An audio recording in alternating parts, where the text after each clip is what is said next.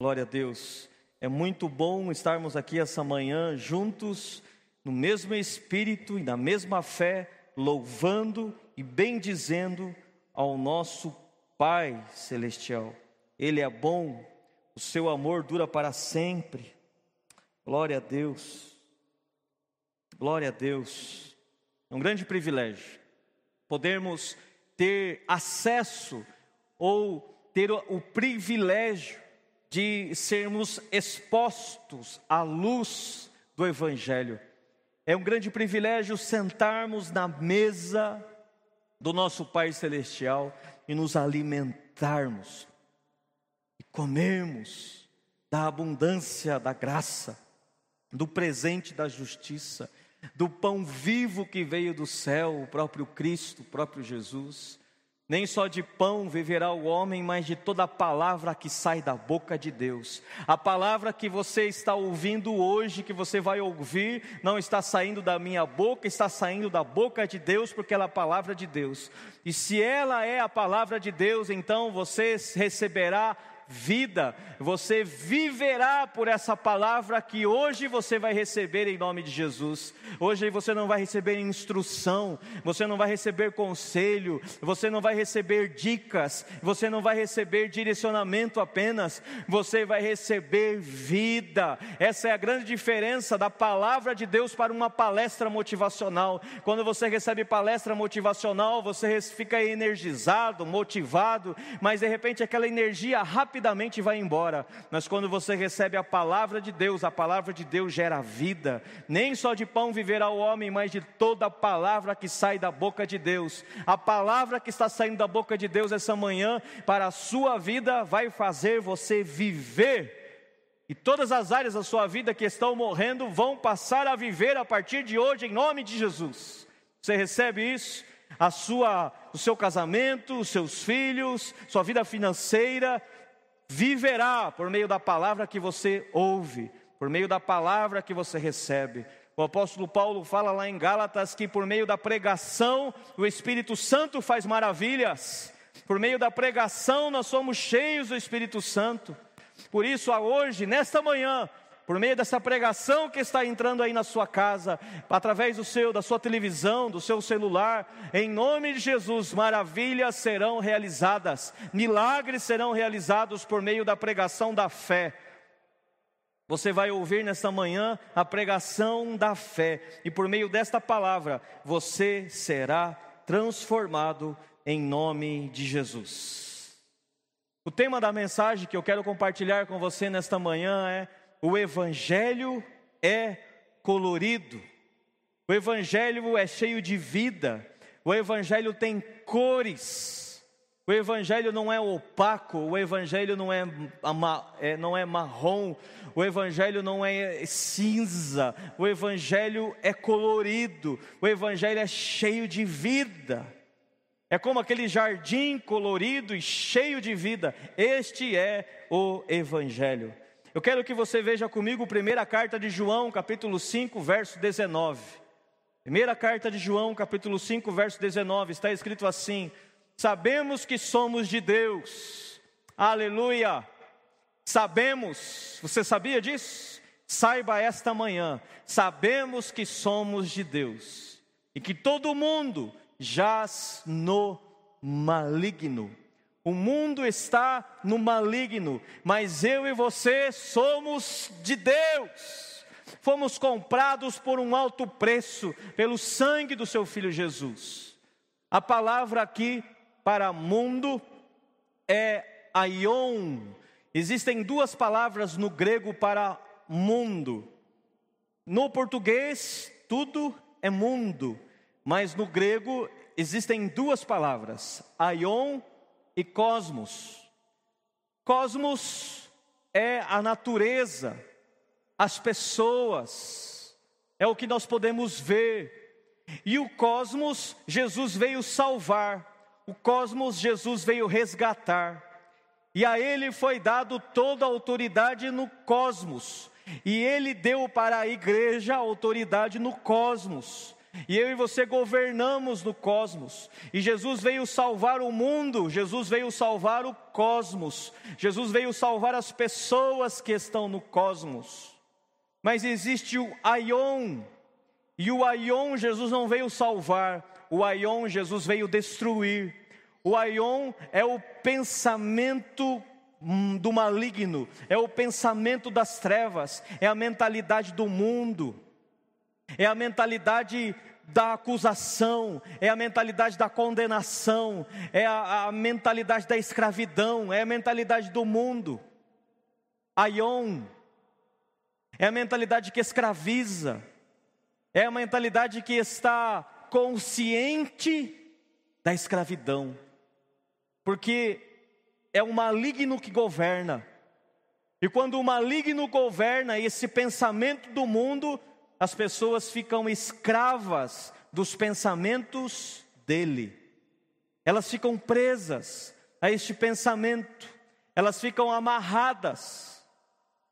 Jesus não veio salvar o Aion, Jesus veio salvar o cosmos. O Aion ele veio destruir. Eu e você somos livres do Aion, somos libertos do Aion quando passamos a pertencer a Deus. E eu e você passamos a pertencer a Deus quando confessamos que Jesus é o Cristo, o Filho do Deus vivo, que Ele ressuscitou dentre os mortos, que Ele está vivo. Quando fazemos essa confissão, nós passamos a receber o carimbo de filiação. O Espírito Santo passa a habitar em nós e agora somos filhos de Deus. E sendo filhos de Deus, nós estamos livres desse pensamento maligno de escravidão, desse pensamento maligno de acusação, de condenação, de escassez. Eu e você não estamos presos no aion do maligno.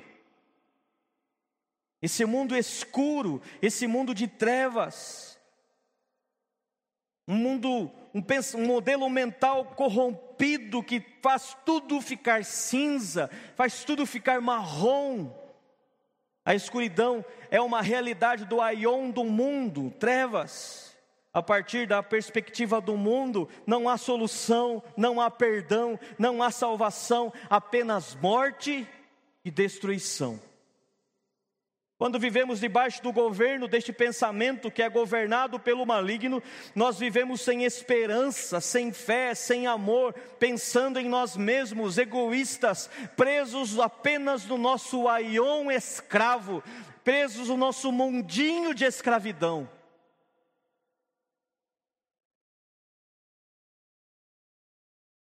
Este mundo, o modelo mental Aion, ele está na espera de juízo, ele está na espera de condenação, mas este modelo faz com que as pessoas que são governadas por ele também esperem juízo e condenação. Se você hoje conhece alguém que está na expectativa de juízo e condenação, essa pessoa está escrava do Aion. O Aion, governado pelo maligno, está à espera de juízo e condenação. E todo aquele que está nessa dimensão mental de expectativa de condenação e juízo estão escravos do Aion. É triste vermos líderes religiosos presos no Aion. Quando eles pregam, quando eles falam, eles falam de uma expectativa de juízo e de condenação. É esse pensamento que está sendo governado pelo maligno. E aí, esses líderes, padres, pastores, que estão à espera de um juízo, à espera de condenação, eles falam a respeito disso, e a mente escrava deles do maligno faz com que todos aqueles que ouvem a eles permaneçam escravas desse mesmo pensamento maligno, aion de escravidão. Eu e você precisamos ser libertos. Eu preciso ser liberto na minha mente de toda a escravidão maligna. Eu sou liberto pelo Evangelho que vem trazer para a minha mente luz, cor, vida. Aleluia. Se você está na expectativa de juízo e condenação, hoje saia deste lugar, saia desse aion maligno e venha para o reino de Deus, porque no reino de Deus não existe juízo e condenação, porque ele já foi feito sobre o Filho de Deus na cruz do Calvário. O juízo e a condenação está preparado sim para o sistema maligno o sistema maligno governa com medo e deixa todos aqueles escravos dele também com medo de juízo e condenação. Mas o juízo e a condenação não está mais destinado aos homens, não está mais destinada ao, ao cosmos, está destinada ao sistema do mundo. É o sistema do mundo que está condenado. Mas aquele que crê já não está mais condenado. Jesus não veio condenar o cosmos, Jesus veio salvar o cosmos. Jesus veio condenar o Aion. E eu e você, filhos de Deus, também estamos aqui para condenar o Aion, para dissiparmos o Aion, para destruirmos o Aion por meio da palavra de Deus. A boa notícia é: a palavra de Deus cria ao nosso redor um novo Aion um novo modelo de pensamento, uma nova maneira de pensar, que não vê juízo e condenação, mas sim vê graça e perdão, vê amor e salvação. Esse novo Aion são bons olhos que vê luz no lugar de trevas. A boa notícia é: eu e você temos a possibilidade de viver em um novo Aion, criado não no maligno, não pelo maligno, pelo governo do maligno, mas criado pela palavra de Deus. Veja o que está escrito em Hebreus capítulo 11, verso 3.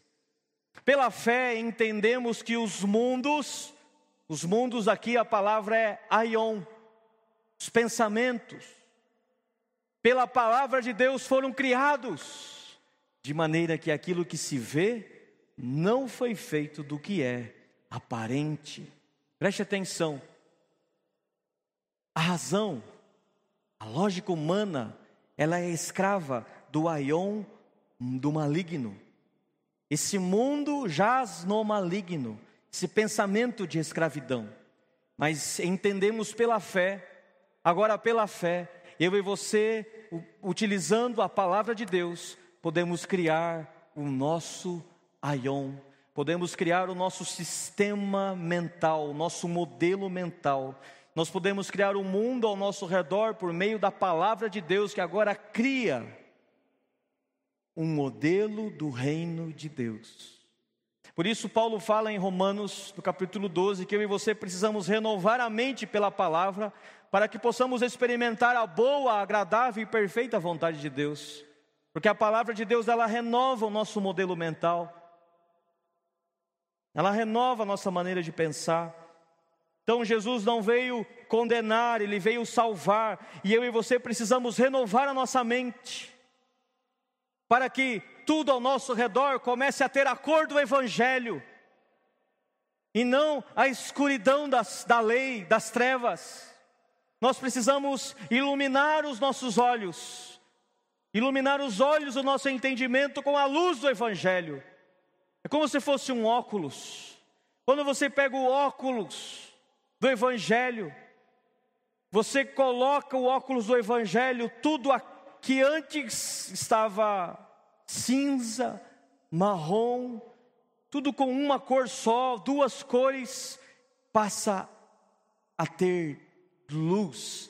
Você passa a ver todas as cores, tudo que está ao seu redor começa a ficar colorido, porque o Evangelho faz você ter uma nova perspectiva da vida.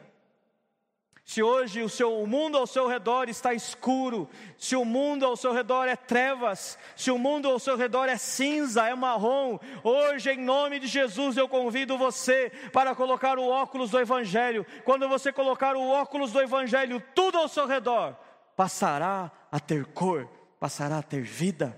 Você voltará a ver o amarelo, o vermelho, o azul, o verde do Evangelho. Aleluia! Glória a Deus.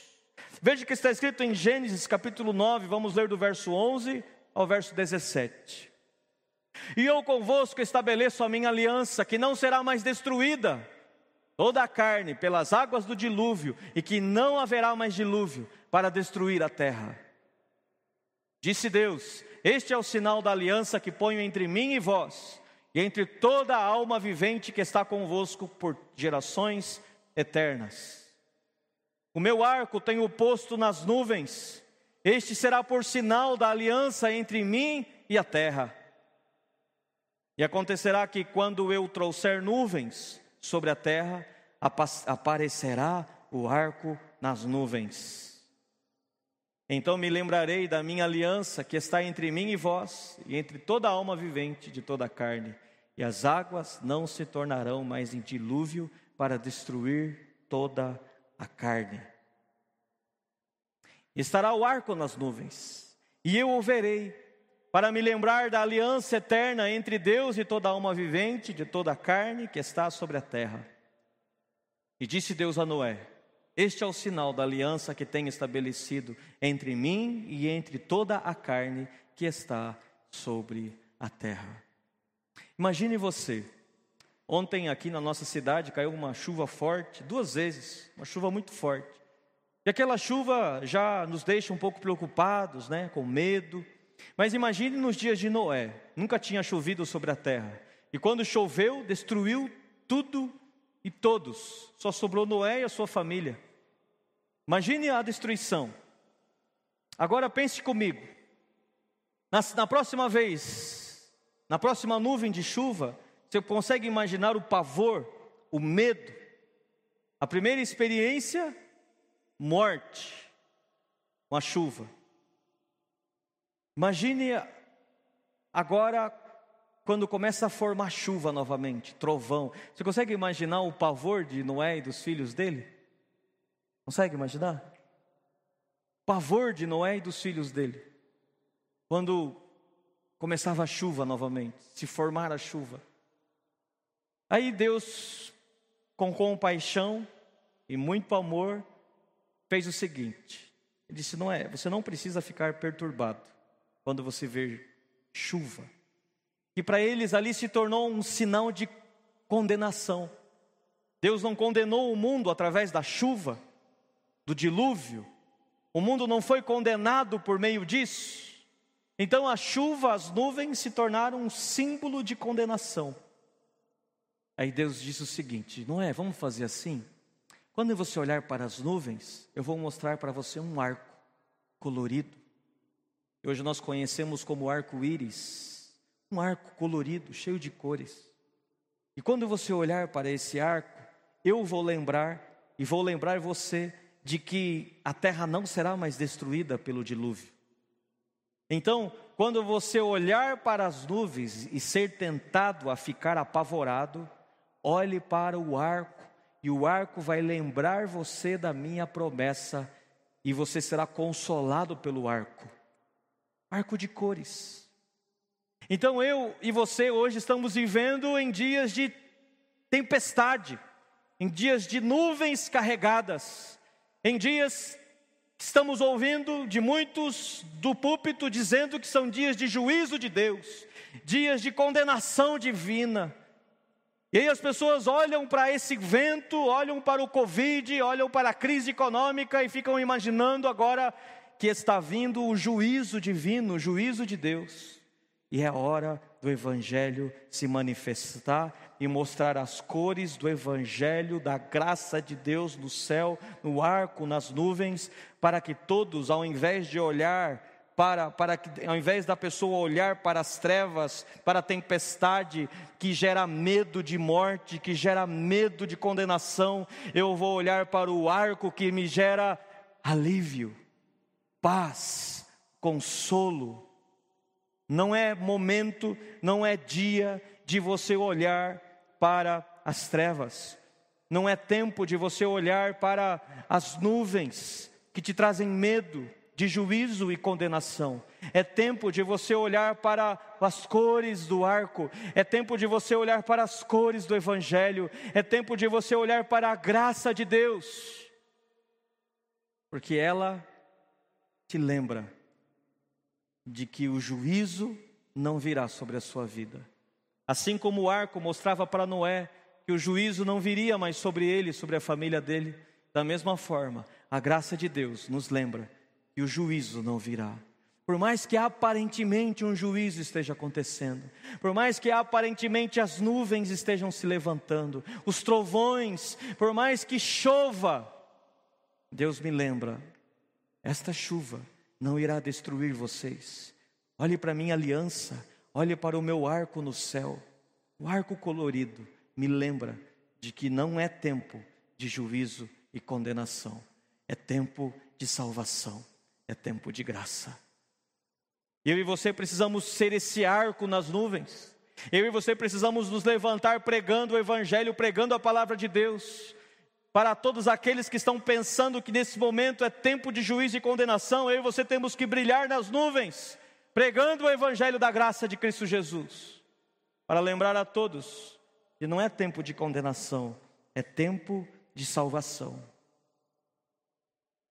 A mentalidade do mundo, o aion, aion do mundo olha para a nuvem de tempestade e teme, fica com medo, se enchem de pavor a mentalidade da aliança olha para o arco nas nuvens e descansa. Você está olhando para quê? Teus olhos estão aonde nesses dias? Os teus olhos estão nas nuvens que estão se formando ou estão no arco nas nuvens? Olhe para o arco nas nuvens.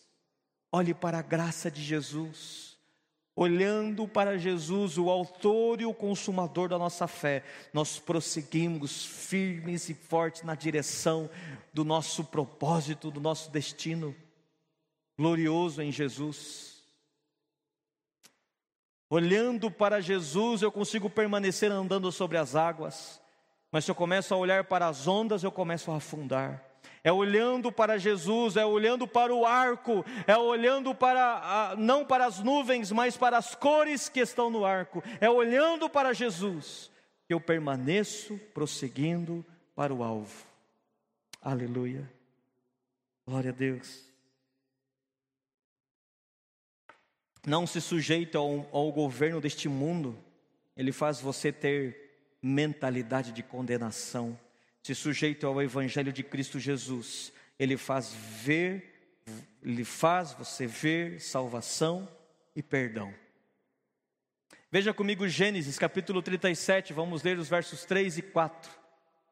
Israel amava a José mais do que a todos os seus filhos, porque era filho da sua velhice, e fez-lhe uma túnica de várias cores Vendo, pois, seus irmãos que seu pai o amava mais do que a todos eles, odiaram-no e não podiam falar com ele pacificamente. No verso 3, ele fala que Israel, Jacó, fez para José uma túnica de várias cores. Em outras versões, ele fala que fez uma túnica de várias cores e de manga longa. Em outras versões, fala que fez uma túnica de manga larga. A questão é que José, por se destacar e por ser mais amado pelo seu pai, recebeu essa túnica colorida que o destacava. Ele, essa túnica era usada para fazer distinção entre pessoas. Quando o José usava essa túnica, ele se tornava distinto. Quando olhavam para ele, sabia que ele era autoridade, sabia que ele tinha poder para dar ordens, sabia que ele tinha, sabiam que ele tinha poder para mandar. Quem usava manga longa, naqueles dias, não trabalhava no pesado. Quem usava manga longa, ele só dava ordens, ele não pegava no pesado. Apenas quem usava manga curta. Então, naqueles dias, todos os irmãos de José usavam manga curta, porque eles trabalhavam no pesado. E José usava manga longa, porque ele dava ordens aos seus irmãos, e ele contava para o seu pai todas as falhas dos seus irmãos. Por isso os irmãos de José tinham tanta inveja dele, tinham raiva dele, porque ele era visto de longe. Quando os irmãos dele estavam apacentando os, os, o gado do seu pai, e ele veio de longe para saber como eles estavam, aonde eles estavam, a Bíblia fala que eles viram José de longe. Sabe por quê? Porque eles viram a túnica colorida de José. É assim que eu e você fomos vestidos. Eu e você fomos vestidos com uma túnica colorida, com a túnica do Evangelho, com uma túnica cheia de vida e de manga longa. Sabe por quê? porque todo o trabalho Jesus fez por nós naquela cruz, todo o trabalho Jesus fez por nós, morrendo no nosso lugar. Ele foi até o inferno, tomou das mãos do diabo as chaves da morte, as chaves do inferno. Ele fez todo o trabalho por nós. Então, ele nos veste com mangas longas, com mangas largas, porque eu e você não precisamos mais trabalhar. Sabe o que eu e você podemos fazer hoje? apenas dar ordens espirituais. Nós mandamos embora as enfermidades, nós mandamos embora os demônios, nós damos ordens, decretos espirituais, decretos de saúde, decretos de paz, decretos de bênção, porque eu e você recebemos agora em Cristo Jesus poder e autoridade para pisar serpentes e escorpiões e beber veneno, e nada nos fará dano algum porque eu e você recebemos uma túnica do nosso Pai Celestial, de mangas longas, uma túnica colorida. É assim que nós estamos vestidos no Evangelho. Mas o que é interessante aqui no verso 14 é que os irmãos de José tinham inveja dele e ciúme dele. Veja comigo novamente o verso 4. Veja o que está escrito. Quando os seus irmãos viram que o pai gostava mais dele do que de qualquer outro filho, odiaram-no e não conseguiam falar com ele amigavelmente. É assim. Aquele que não tem consciência do amor do pai vive com rancor, com ódio, não conseguem falar amigavelmente, são pessoas sem graça, são pessoas cruéis, sem misericórdia. Pessoas que sabem rapidamente apontar o dedo, pessoas que são fáceis para acusar, para condenar, pessoas cheias de inveja, cheias de ciúme, porque elas não têm consciência do amor do Pai por elas. Aquele que não tem consciência do amor do Pai por si, condena o seu irmão. É o que o apóstolo João fala na primeira carta dele. Aquele que não ama, aquele que não recebe o amor do Pai, não ama os seus irmãos. Eu e você precisamos aprender a receber o amor do nosso Pai. Se você recebe o amor do seu Pai, você está vestido de uma túnica colorida. Mas se você está sem manga, buscando trabalhar e se esforçar para conquistar o amor do seu Pai, você é aquele que acusa os seus irmãos. Você é aquele que julga os seus irmãos. Você é aquele que vende os seus irmãos. Você é aquele que condena os seus irmãos. Mas se você veste a túnica do Pai, sabe que você hoje está na sua posição em Cristo Jesus para dar ordens e decretos espirituais. Porque o trabalho já foi feito. A ordem já veio do Pai. Agora você ouve o Pai e dá ordens. Enquanto você está buscando se esforçar, esforço para chamar a atenção do seu pai e não consegue chamar a atenção dele, você vai ficar com ódio daquele que se sente amado. Você vai ficar com ódio daquele que recebe o amor do pai. Você tem dois lugares para ficar no mundo: no lugar de acusação daqueles que são amados por Deus ou no lugar de receber o amor de Deus.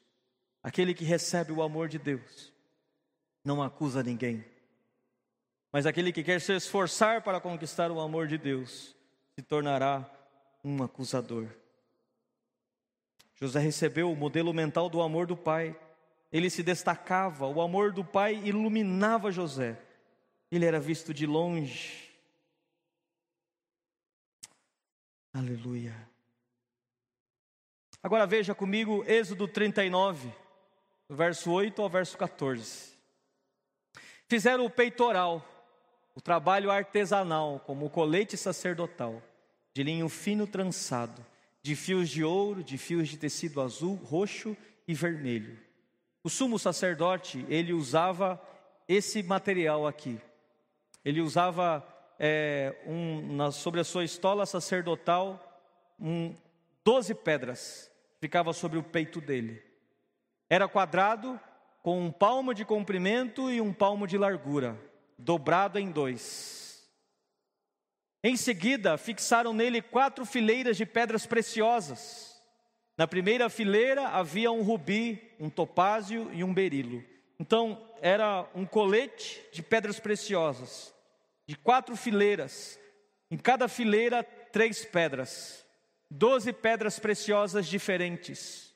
Na segunda, uma turquesa, uma safira e um diamante. Na terceira, um jacinto, uma ágata e uma ametista. Na quarta, um crisólito, um ônix e um jaspe, todas fixadas em filigranas de ouro. Havia doze pedras, uma para cada nome dos filhos de Israel, cada uma gravada como um lapidador grava um selo com o nome de uma das doze tribos. Preste atenção: sumo sacerdote carregava no seu peito doze pedras coloridas. E em cada pedra tinha gravado, não era escrito com uma caneta por fora, era gravado na pedra preciosa, o nome das tribos de Israel. Nós sabemos que o nosso sumo sacerdote é Cristo. E essas pedras, elas falam de mim e de você. Pedras preciosas. O colete, esse colete de pedras preciosas era a peça mais próxima do coração do sumo sacerdote. Esse texto nos fala que eu e você estamos próximos do coração do nosso Senhor Jesus. Nós somos como pedra, pedras preciosas.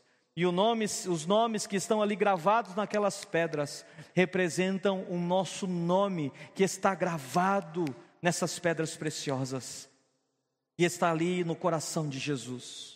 Aos olhos dele nós somos como pedras preciosas. Eu e você brilhamos. Sabe o que acontece quando você coloca a luz sobre uma pedra preciosa? Ela brilha ainda mais ainda mais. Por isso eu e você precisamos da luz do Evangelho. Quanto mais luz do Evangelho recebemos, mais brilhamos para iluminar todos aqueles que estão ao nosso redor. Quanto mais o Evangelho você ouve, mais você brilha. Quanto mais o Evangelho você ouve, mais você brilha. Mas o que acontece se eu e você pegamos essa pedra preciosa e deixamos no escuro de uma gaveta? O que acontece se eu e você pegamos essa pedra preciosa e deixamos num quarto escuro? Ela não brilha. Por isso eu e você, como pedras preciosas, não podemos ficar debaixo do modelo do Aion, debaixo do modelo deste mundo, de trevas, de escuridão, de escravidão, de condenação. Eu e você, como pedras preciosas, precisamos saber sair das trevas e precisamos saber que estamos no peito de Jesus, no coração dele. E quanto mais luz do Evangelho nós recebemos, mais, mais brilhamos, mais vamos brilhar para iluminar todos que estão ao nosso redor. O Evangelho é colorido, o Evangelho é cheio de cores, aleluia. No Evangelho não existe trevas, não existe escuridão. Pedras preciosas brilham quando são expostas à luz. O aion mundano traz à luz sua fraqueza, seu pecado, sua dor, seu lamento. Mas o aion divino traz à luz sua cor em Cristo, sua identidade em Cristo. O aion do reino de Deus traz o seu brilho por que cada pedra tem uma cor? Por que a, a, a, túnica de José era colorida? Por que o arco nas nuvens tem cores diferentes? Porque eu e você somos diferentes, e eu e você brilhamos de forma diferente, eu e você brilhamos com dons diferentes, iluminamos de formas diferentes. Um faz isso administrando, outro brilha servindo, outro brilha cantando, outro brilha pregando, outro brilha vendendo, outro brilha ganhando dinheiro, riquezas e compartilhando e doando aos pobres. Nós brilhamos de formas diferentes, mas eu e você temos a missão de ser, nesses dias, o Evangelho colorido de Cristo Jesus, trazendo vida e iluminando tudo que está ao nosso redor. As pessoas que estão perto de você e as pessoas que te ouvem não podem permanecer em trevas. As pessoas que estão perto de você e que te ouvem não podem permanecer em trevas, porque você é uma luz. Talvez a sua cor seja verde, talvez seja amarela, talvez seja azul. Eu não posso querer que todos tenham a minha cor. Eu tenho que agradecer a Deus, porque nós somos diferentes, temos uma identidade diferente, temos ministérios diferentes, temos dons diferentes. E você não pode ficar com a inveja da cor do outro, porque Deus deu para você uma cor específica. Se você começar a estudar a Bíblia, você vai perceber que o céu é muito colorido. O céu não é branco, todo branco. Não, o céu é cheio de cor e cheio de vida. E é assim que Deus deseja que você veja, da mesma forma. Deus quer que você veja assim. Veja comigo Números capítulo 23, versos 20 e 21. Recebi uma ordem para abençoar, ele abençoou e não o posso mudar. Nenhuma desgraça se vê em Jacó, nenhum sofrimento em Israel. O Senhor, o seu Deus, está com eles, o brado de aclamação do rei está no meio deles. Balaão, um profeta, foi contratado por Balaque para amaldiçoar Israel. E aí Balaão aceitou a oferta, pegou o dinheiro de Balaque e foi amaldiçoar Israel. Mas quando ele ia amaldiçoar Israel, ele não conseguia. No verso 20 diz que ele recebeu uma ordem para abençoar, e ele abençoou, e não posso mudar. A bênção de Deus sobre a sua vida é irreversível, ele decidiu abençoar você em Cristo Jesus. Se você recebeu Jesus como Senhor e Salvador da sua vida, se você confessa que Ele é o Cristo, Filho do Deus vivo, a maldição não chega mais sobre a sua vida. A maldição de demônios, maldição de pessoas invejosas, maldição daqueles que não gostam de você e jogam praga contra a sua vida, isto não chega sobre você, porque Deus decidiu, decidiu te abençoar e a bênção dele vem sobre a sua vida. Mas o que eu quero te dizer nesse texto está no verso 21. Muda a versão. Coloca outra versão, por gentileza. Deixa eu ver se em outra versão. Aqui, essa é a versão. Veja o que está escrito na versão Almeida Corrigida Fiel. Não viu iniquidade em Israel. Na perspectiva divina, Deus, olhando para Israel, ele não viu iniquidade em Israel. Ele não está dizendo que não havia, ele não está dizendo que não tinha iniquidade em Israel, porque tinha. Eram mais de dois milhões de pessoas, e tinham erros, e tinham falhas, e tinham pecados, murmuração contra Moisés, rebeldia contra Moisés, um pensamento egípcio predominando naquelas pessoas, muitos com falsos deuses em suas malas. Nem contemplou maldade em Jacó, o Senhor seu Deus é com ele, e no meio dele se ouve a aclamação de um rei. Por que Deus não via iniquidade neles? Porque havia sacrifício de animais, porque havia oferta pelo pecado, e por causa daquela oferta pelo pecado, por causa do sangue daqueles animais, Deus não via iniquidade neles, mesmo tendo.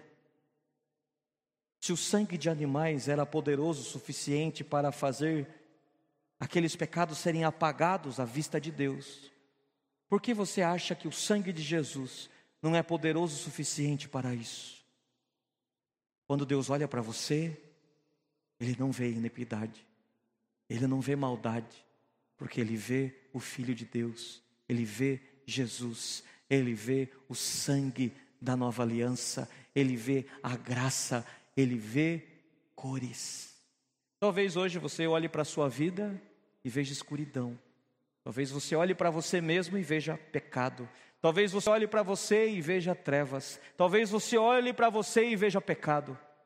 Mas se você decidir pegar os olhos da graça de Deus, se você decidir pegar os óculos do Evangelho e colocar, se você conseguir ver você como Deus vê você, você saberá que Ele não está vendo em você iniquidade, Ele não está vendo em você maldade, mas Ele está vendo em você justiça, Ele está vendo em você santidade, Ele está vendo em você graça, Ele está vendo em você bondade ao invés de maldade. Talvez você até esteja vendo maldade, mas quando Ele olha para você, Ele vê bondade. Talvez você, olhando para você mesmo, você vê pecado, mas quando Ele olha para você, Ele vê justiça e santidade. Por quê? Assim como o sangue daqueles animais faziam com que os pecados deles fossem apagados, o sangue do nosso Deus, o sangue do nosso Senhor Jesus, derramado naquela cruz, nos faz viver sem pecado diante de Deus. Por isso, João Batista, Jesus passou perto dele, ele apontou o dedo para Jesus e disse: Este é o Cordeiro de Deus que tira o pecado do mundo. Ele é Jesus. O sangue dele foi suficiente para tirar toda a iniquidade.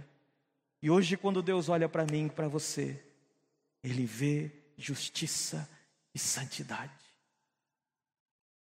Talvez você esteja se perguntando, até para mim, se você crê e Jesus ressuscitou dentre os mortos, Ele está vivo. Esse sangue tira o seu pecado também, qualquer pecado. E quando Deus olha para você, Ele não vê iniquidade. Quando Deus olha para você, Ele não vê maldade, Ele vê justiça e santidade. Por isso eu e você podemos agora fazer o que Pedro nos mandou fazer lá em, na carta dele, no capítulo 4, no verso 10.